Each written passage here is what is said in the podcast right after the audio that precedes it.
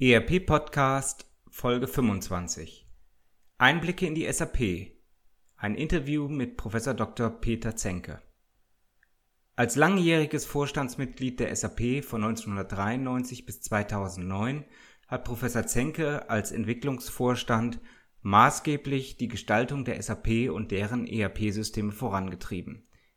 In diesem Interview sprechen wir über die Geschichte der SAP einzelne Softwaresysteme wie R3, S4HANA und Business by Design, aber auch die generelle Zukunft von Unternehmenssoftware.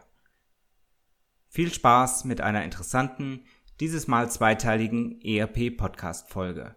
Nicht nur für SAP-Anwender. Herzlich willkommen zum ERP-Podcast, dem Podcast für alle, die sich aktiv mit dem Einsatz und der Gestaltung von Unternehmenssoftware und den daraus entstehenden Veränderungen und Potenzialen in Unternehmen auseinandersetzen wollen. Mit diesem Podcast möchte ich Sie mit eigenen Gedanken und Interviews bei der Gestaltung moderner IT-Konzepte nebenbei, also zum Beispiel beim Spazierengehen oder Autofahren, begleiten. Damit möchte ich Ihnen in dieser von technologischen Veränderungen geprägten Zeit Informationen anbieten, die sich in Zeitschriften, Fachbüchern und wissenschaftlichen Artikeln in dieser Form nicht darlegen lassen und für die sich im hektischen Alltag ohnehin nicht die Zeit findet. Mein Name ist Axel Winkelmann. Ich bin Professor für Betriebswirtschaftslehre und Wirtschaftsinformatik an der Universität Würzburg.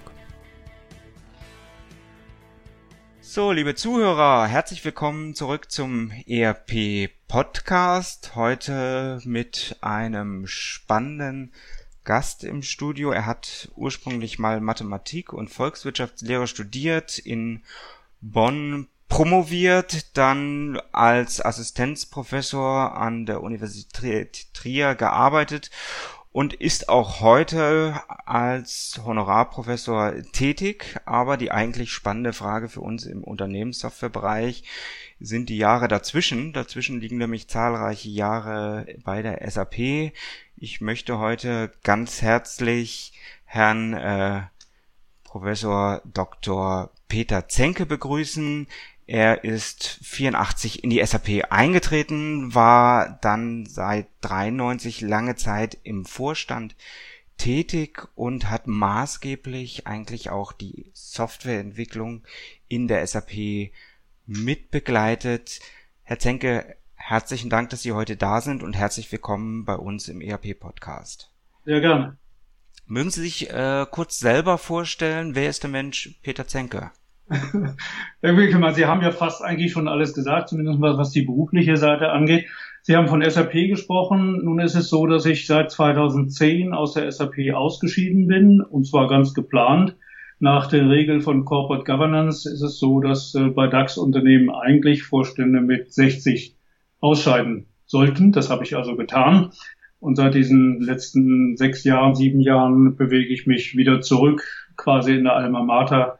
Und das, was mich umtreibt, ist, wie man die vielen, die großen Erfahrungen meiner eigenen Vergangenheit, wie man das transformieren kann in etwas, das, was für andere Leute interessant ist, insbesondere für junge Studenten interessant ist. Ja, Sie haben ja eigentlich eine ganz spannende Karriere. Sie haben angefangen in der Universität, also die Erforschung des Pudels Kern, und äh, sind dann aus der Assistenzprofessur heraus ja aus der Universität weggegangen zunächst.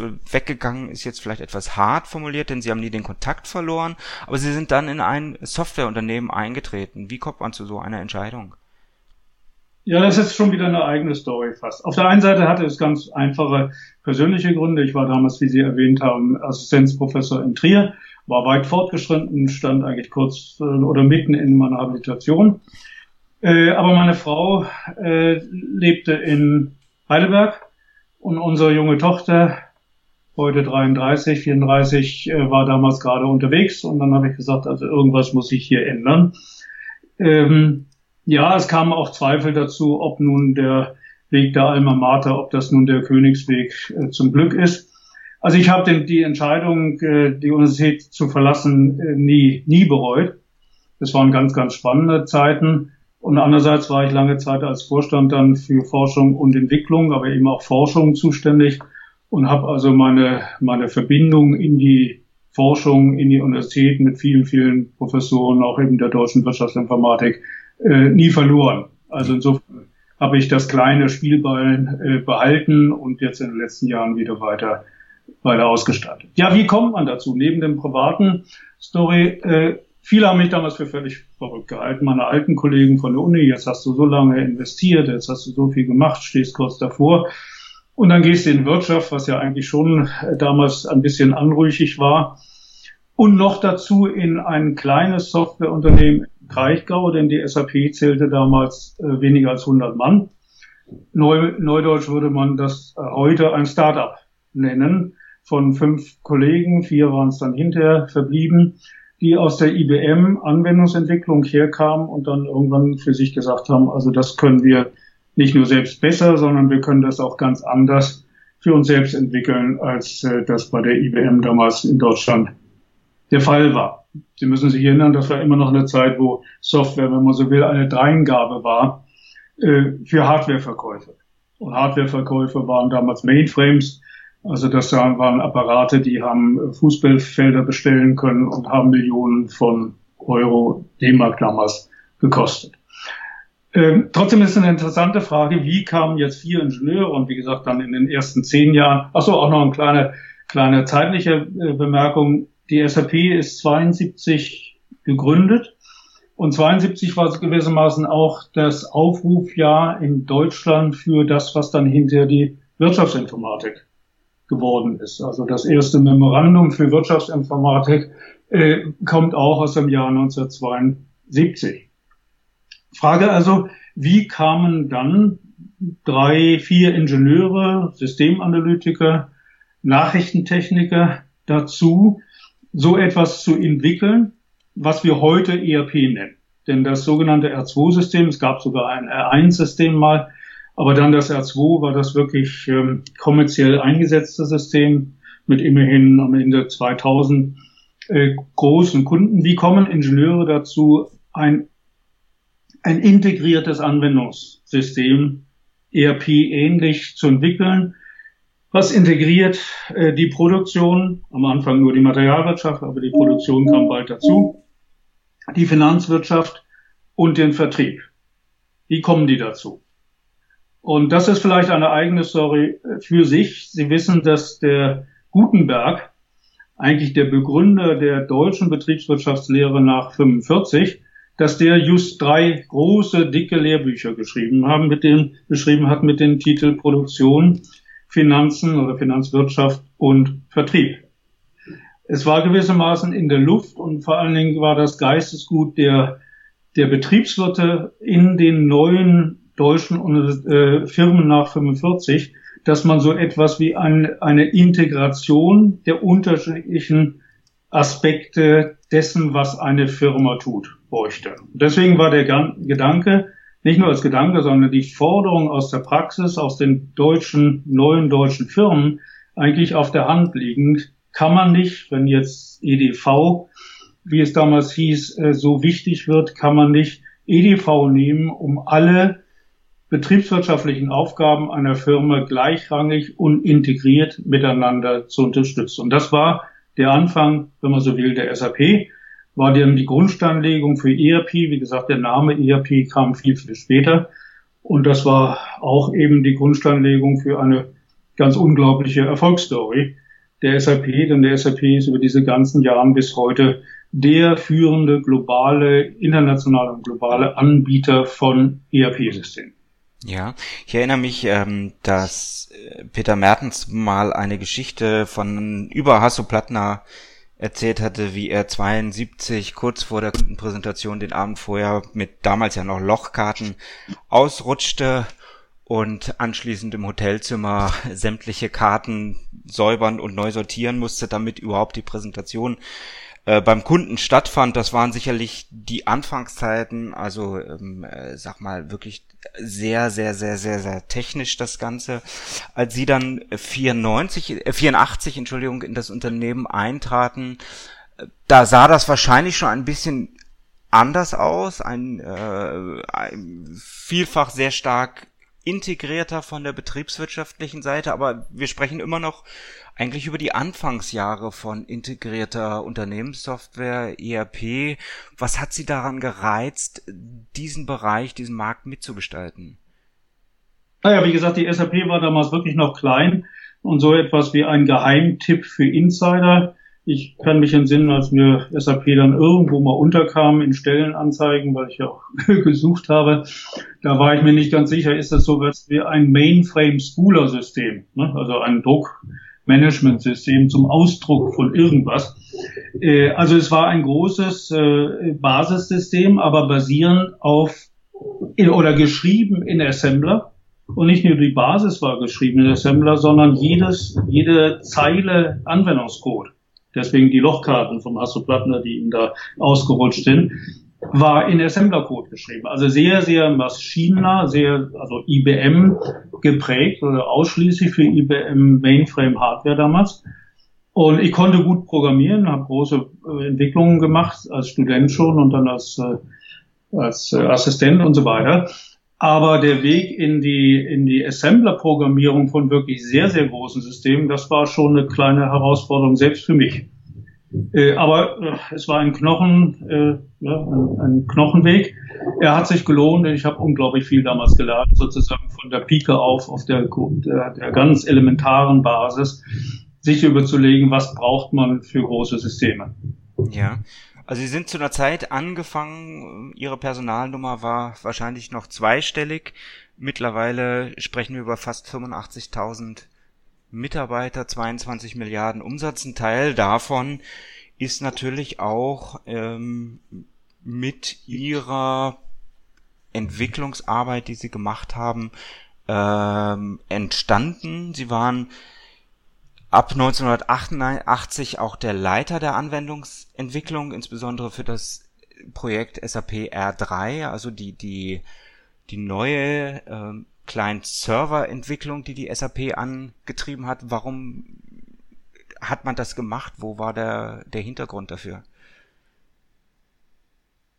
Ja, der Hintergrund war zunächst einmal relativ einfach zu sagen, also wir haben eine gute Abdeckung, wir, sag ich jetzt als SAP im Jahr 85, 1985, wir haben eine gute Abdeckung unter den großen deutschen Unternehmen, dann kamen die ersten Amerikaner damals auch schon dazu, aber wir sind äh, nicht so gut ab, aufgestellt für mittelgroße Unternehmen. Und das ursprüngliche, die ursprüngliche Idee vom R3 war eine neue Softwareentwicklung äh, vorwärts zu treiben, die dann hinterher für mittelgroße Firmen auf der AS400 zum Einsatz kommen sollte. Und äh, vielleicht eine der Lehren in vielen, vielen Bereichen, später auch nochmal mit dem äh, bei Design, ist, es kommt am Ende anders, als man sich das gedacht und geplant hat. Also rausgekommen ist äh, das R3-System als ein System, das eben auf kleinen Server-Technologie lief, Client Server hat dann schnell sich als leistungsfähiger und kostengünstiger äh, erwiesen als die großen Mainframe-Systeme der, ähm, der IBM zu der anderen Zeit. Also SAP hat es mit dem R3 geschafft, sich vom Mainframe wegzuentwickeln in eine offene Systemlandschaft, vielfältigster Art, mit der nach wie vor dann auch wiederum große Unternehmen unterstützt werden konnten, aber wo die Lösung auch äh, affordable, also äh, bezahlbar äh, wurde für mittelgroße äh, äh, Firmen und auch für kleinere. Das war der große Schritt vom, vom R3. Es gab damals von der IBM so etwas, was sich SAA nannte, nannte, also eine allgemeine Anwendungsarchitektur, die für die Hardware unabhängig ist, die relationale Datenbanken einsetzt, die C oder C++ als Programmiersprache mit vorhält. Und die SAP hatte damals schon eine Sprache vierter Generation. Das ist der heute noch tausendfach, zehntausendfach, hunderttausendfach eingesetzte ABAP. Und die Idee war damals eben eine vierte Generationssprache zu entwickeln, die dann umgesetzt wird über, äh, über C, C++ in, in Anwendungscode und eben auch eine sehr viel schnellere, flexiblere Anwendungsentwicklung ermöglicht, hardwareunabhängige Anwendungsentwicklung ermöglicht, als das die Assembler Kodierung des R2-Systems gewesen ist. Also wenn man so will, Loslösung vom, vom Mainframe als ausschließliche äh, Trägersystem, Loslösung von einer proprietären IBM-Architektur, eben der Mainframe 370-Architektur und hin zu offenen Systemen. Mhm. Jetzt haben Sie viel über auch technische Herausforderungen in dem Bereich ähm, gesprochen, aber es war mit Sicherheit auch nicht rein die Technik, die Sie als Herausforderung zu bewältigen haben, sondern gab sicherlich auch viele betriebswirtschaftliche Fragestellungen, die zu lösen waren, oder? Ja, also um ganz, ganz ehrlich zu sein, am Anfang war R3 betriebswirtschaftlich sehr nahe konzipiert am R2. Äh, der Dietmar Hopp, der damalige Vorsitzende, langjährige Vorsitzende der SLB, hat mal gesagt, was unterscheidet R2 von R3. Äh, R3 ist in ABAP programmiert und R3 benutzt äh, relationale Datenbanken, aber ansonsten ist es dasselbe. War natürlich ein, ein bisschen Understatement, aber es ist schon so, dass betriebswirtschaftlich die Vorlage vom R2-System sehr weit getragen und ohne diese Referenz zum R2 hätten wir das wahrscheinlich in einer relativ kurzen Entwicklungszeit auch gar nicht geschafft, dieses neue System R3 hinzustellen. Aber was dann passierte, war eben, dass sich äh, die ähm, ja einfach die Zahl der Kunden in eine neue Dimension hin entwickelt hat, eben von Hunderten oder Tausend Kunden in der in der Größenordnung zu Zehntausend und äh, ja, Hunderttausenden von Kunden. Und entsprechend war dann der Entwicklungsfortschritt basierend auf der A3-Architektur auch wesentlich schneller, als man sich in der alten Architektur das hätte vorstellen können. Ja, wenn ich an die Zeit zurückdenke, Sie waren ja, Sie sind heute sicherlich der stärkste, der größte Player auf dem Markt oder die SAP. Ähm, zu, der damaligen Zeit waren sie ja nicht der Einzige. Also ich denke zum Beispiel äh, an den Jan Bahn, äh, der insolvent gegangen ist. Ich denke an die ADV Orga, den Friedrich Meyer, äh, auch heute nicht mehr am Markt. Äh, Karl-Heinz Killeit ähm, verkauft an die Sage-Gruppe. Ähm, irgendwas müssen sie ja richtig gemacht haben, wo sie schneller gewachsen sind, wo sie, wo sie bessere Argumente hatten als die Konkurrenz. Ich, ich aus der Liste, die Sie genannt haben, äh, sortiere ich den Bahn jetzt mal ganz kurz aus, weil der kam mir ein bisschen später. Aber in der Tat war es so, dass die damaligen Konkurrenten wie ADV Orga oder Kalinet, wie der Amerikaner einer von denen hieß, äh, die konnten mit dem Gedanken der Integration, den wie gesagt SAP sozusagen betriebswirtschaftlich eigentlich fundiert hatte, mit dem konnten sie nicht konkurrieren. Das waren immer noch äh, einzelne Pakete, die, die gebündelt angeboten wurden, aber die nicht äh, keine Daten, keine Prozess- und keine Informationsintegration kannten. Das da an, an der Ecke war SAP wirklich, äh, hatte ein Alleinstellungsmerkmal. Und die späteren ERP-Systeme aller möglichen Anbieter, sicherlich prominent ist äh, eben auch Oracle dann später, die haben diesen Gedanken aufgenommen aber tatsächlich ist es halt in der Software so, wer, wer weit vorne ist, äh, der hat eben die Chance sozusagen die Distanz weiter zu vergrößern. Bahn hatte ich gesagt, war ein kleines, äh, war etwas anders. Bahn war eine Neugründung. Bahn war eben auch von Anfang an ein kleines Serversystem, also auf äh, Computernetzwerken äh, für die ausgelegt.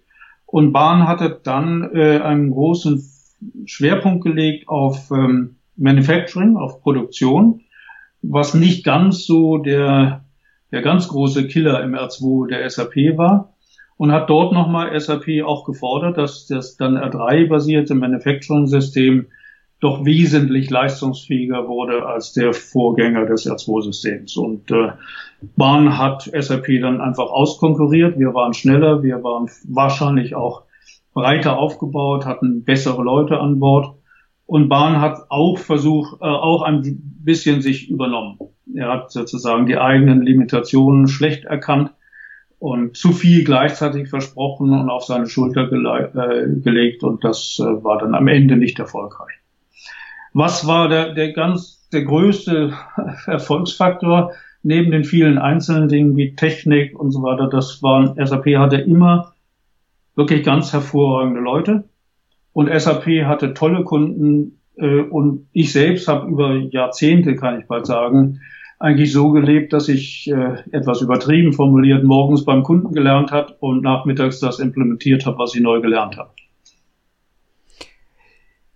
Ich glaube, das hat man ganz selten in einem in einem Softwarehaus, das wirklich über lange Jahre Leute aus aus den leitenden Positionen auch ja bis bis in die Bits und Bytes ähm, alles begleitet haben, über alles Bescheid wissen. Was was sind die die, die ganz großen Herausforderungen, ähm, über die Sie in all diesen Jahren immer wieder gestolpert sind, die, wo Sie auch sagen können, die haben Sie gelöst. Also eine Herausforderung, äh, die mir so spontan einfällt, äh, ist, ist immer das Thema im Retail-Bereich äh, der, der großen Datenmengen äh, gewesen, äh, mit denen Sie ja auch erstmal lernen mussten, umzugehen, denn äh, die gab es in anderen Branchen sicherlich in der Form nicht.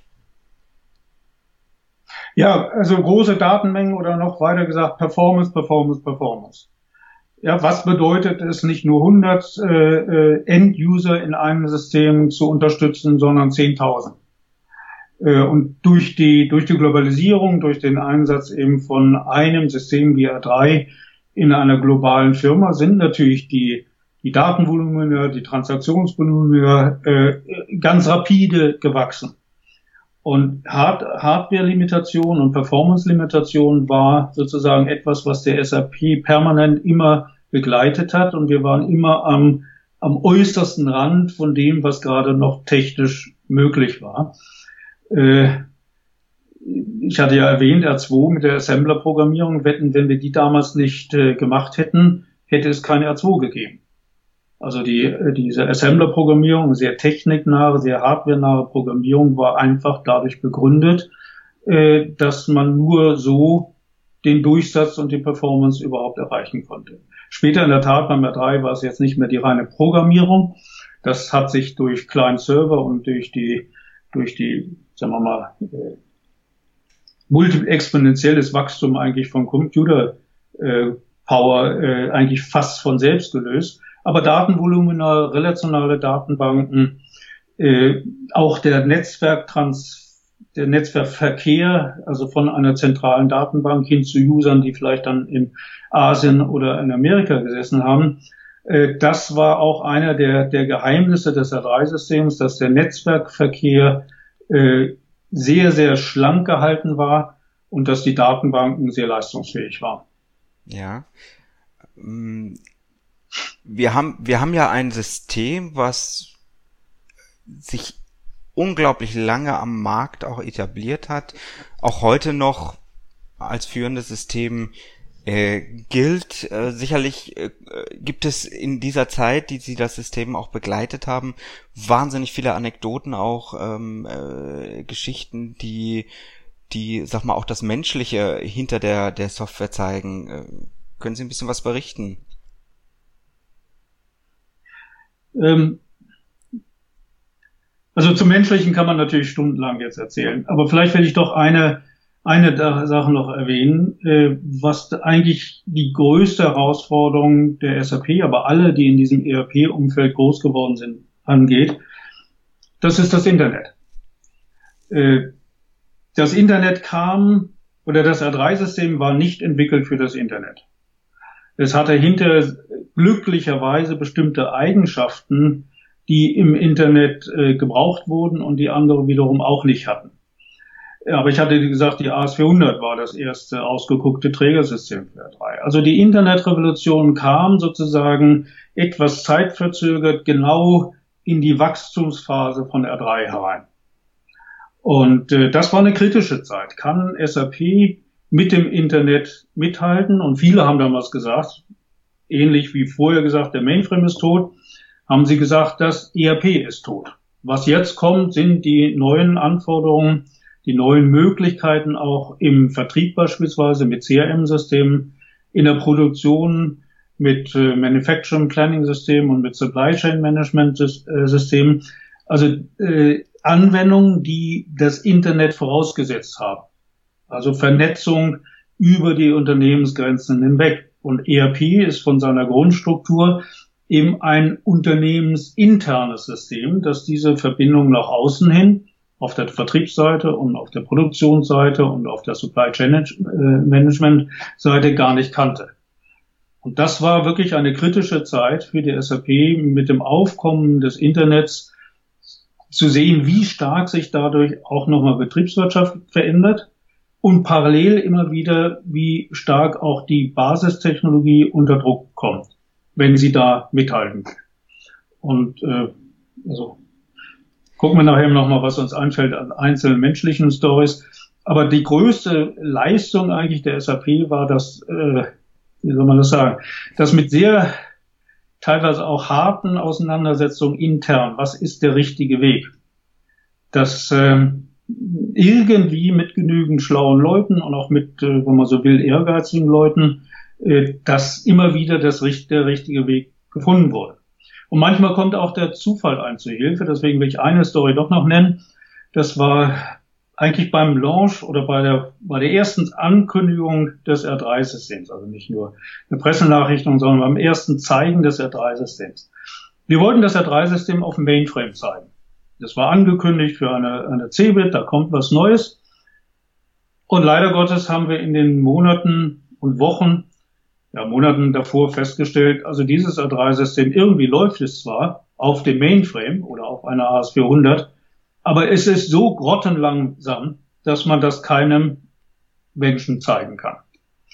Und dann, und das war sicherlich auch ein Punkt, wo ich dann äh, sozusagen mit ins Rad gegriffen habe, haben wir eigentlich aus purer Not kleinen Server erfunden.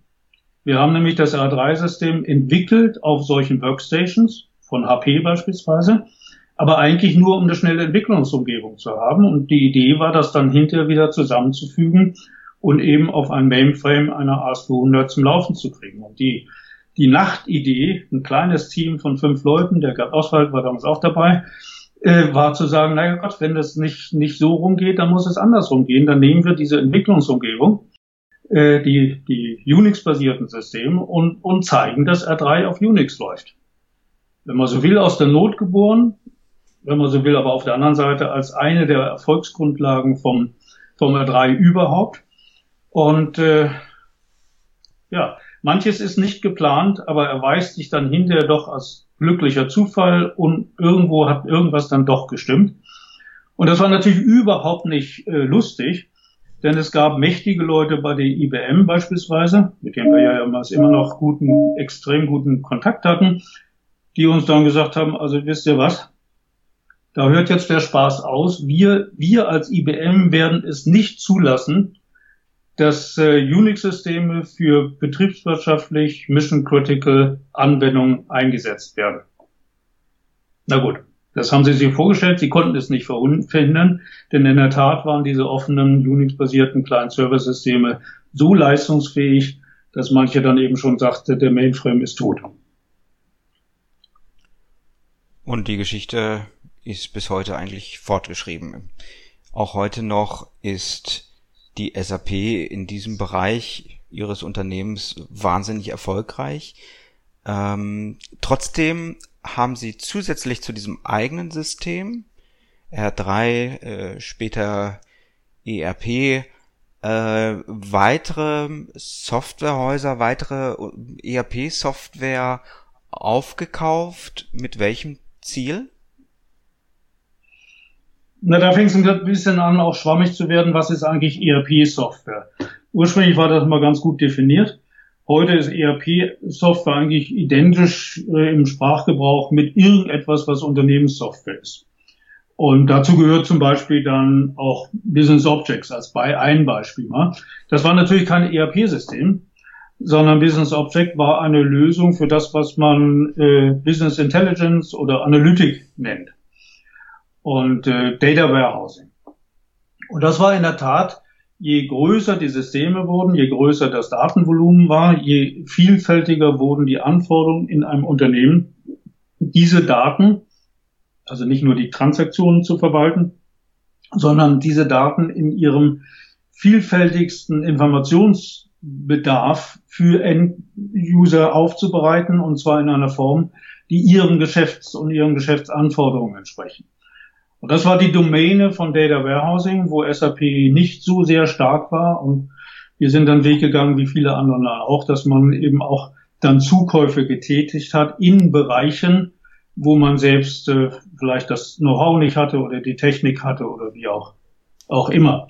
Das hat sich hinterher nochmal, ich weiß nicht, wie weit wir da noch drauf kommen, nochmal völlig verändert äh, durch eben das Stichwort ähm, Main Memory-basiertes äh, Computing bei der SAP HANA, also ein ganz neuer Ansatz, der dann in einer ganz neuen Form Interaktion und Transaktion und äh, Data Warehousing, Informationsmanagement wieder miteinander verbindet. Aber Informationsmanagement in einer flexiblen Art war eben eine der Herausforderungen, äh, um die äh, den, ja, um, um 2000 herum etwa, wo das immer wichtiger wurde. Ja, jetzt hatten Sie plötzlich eine, hm, ich, ich will nicht sagen eine Reihe von verschiedenen Systemen, aber äh, doch einige. Ich glaube, die Anzahl an Aufkäufen die ist äh, knapp 60 mittlerweile bei der SAP. Das ist im Vergleich zu anderen großen Softwarehäusern relativ wenig. Also wenn ich mir zum Beispiel eine Info oder ähnliches angucke mit der Vielzahl an ERP-Systemen.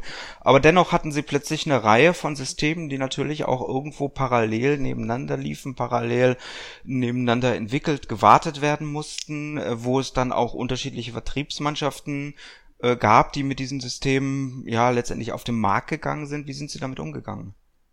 Ja, vielleicht sage ich erstmal umgekehrt, ein Fehler hat Gott sei Dank die SAP nie begangen. Sie hat nicht gesagt, äh, wir haben ein Bündel innerhalb eines ERP-Angebots, ein Bündel von fünf verschiedenen CRM-Lösungen. Und jetzt, lieber Kunde, kannst du mal gucken, welche davon für dich besser passt. So sieht das heute beispielsweise bei Oracle aus. Also Zukäufe, parallele Zukäufe im gleichen Segment, das haben wir nicht gemacht. Wir haben immer, wenn man so will, strategisch zugekauft in Bereichen, wo wir Defizite hatten, wie das Data Warehousing, was ich schon genannt hatte, und haben versucht, das neu zu integrieren. Es gab aber immer zusätzlich einen anderen Aspekt, das waren, war die Größe der Unternehmen, auf die, die man abzielt. Und da bin ich heute mehr denn je überzeugt, es gibt nicht die eine Lösung, die gleich, gleichrangig einen multinationalen globalen Konzern bedient mit Zehntausenden von Usern mit einem sehr breit differenzierten äh, Geschäft und auf der anderen Seite genauso attraktiv und erfolg, äh, äh, erfolgreich ist, ich sag mal, für eine mittelständische Firma von in der Größenordnung von 100 vielleicht bis äh, 1000 Mitarbeiter. Äh, da gibt es ein Komplexitätsproblem, ein Beherrschbarkeitsproblem, ein Aufwandsproblem. Und das war ja schon am, mit dem R3 eigentlich der, der Schritt, warum wir ursprünglich die Richtung gegangen sind. Dann kam es anders heraus. Äh, also kleine oder mittelgroße Unternehmen zu bedienen, erforderte damals schon einen neuen Ansatz. Teilweise im, äh, im B1 war das eben ein Zukauf für Firmen mit vielleicht 30 Mitarbeitern. Und äh, die mehr strategische ähm, Lücke, die wir entdeckt hatten damals, war äh, im Unternehmen mit vielleicht eben bis zu tausende Mitarbeitern. Wenn man so will, im mittelständische Unternehmen, äh, die eine einfache, einfacher zu bedienende, einfach einzusetzende, einfach wartbare Lösung, kostengünstige Lösung brauchen, für aber eine nichtsdestoweniger äh, ja, anspruchsvolle Betriebswirtschaft. Ihnen hat der ERP-Podcast gefallen und Sie konnten wertvolle Erkenntnisse gewinnen? Dann würde ich mich über eine Bewertung auf iTunes freuen, damit auch andere von diesem Podcast erfahren können. Eine Anleitung für die Bewertung finden Sie auf www.erp-podcast.de. Dort finden Sie auch weitere Hinweise, Links und Aktualisierungen zu dieser Folge. Das war der ERP-Podcast für alle, die sich aktiv mit dem Einsatz und der Gestaltung von Unternehmenssoftware und den daraus entstehenden Veränderungen und Potenzialen in Unternehmen, losgelöst von Fachzeitschriften, Büchern und wissenschaftlichen Veröffentlichungen, zum Beispiel beim Spazierengehen oder Autofahren, auseinandersetzen wollen. Mein Name ist Axel Winkelmann. Ich bin Professor für Betriebswirtschaftslehre und Wirtschaftsinformatik an der Universität Würzburg.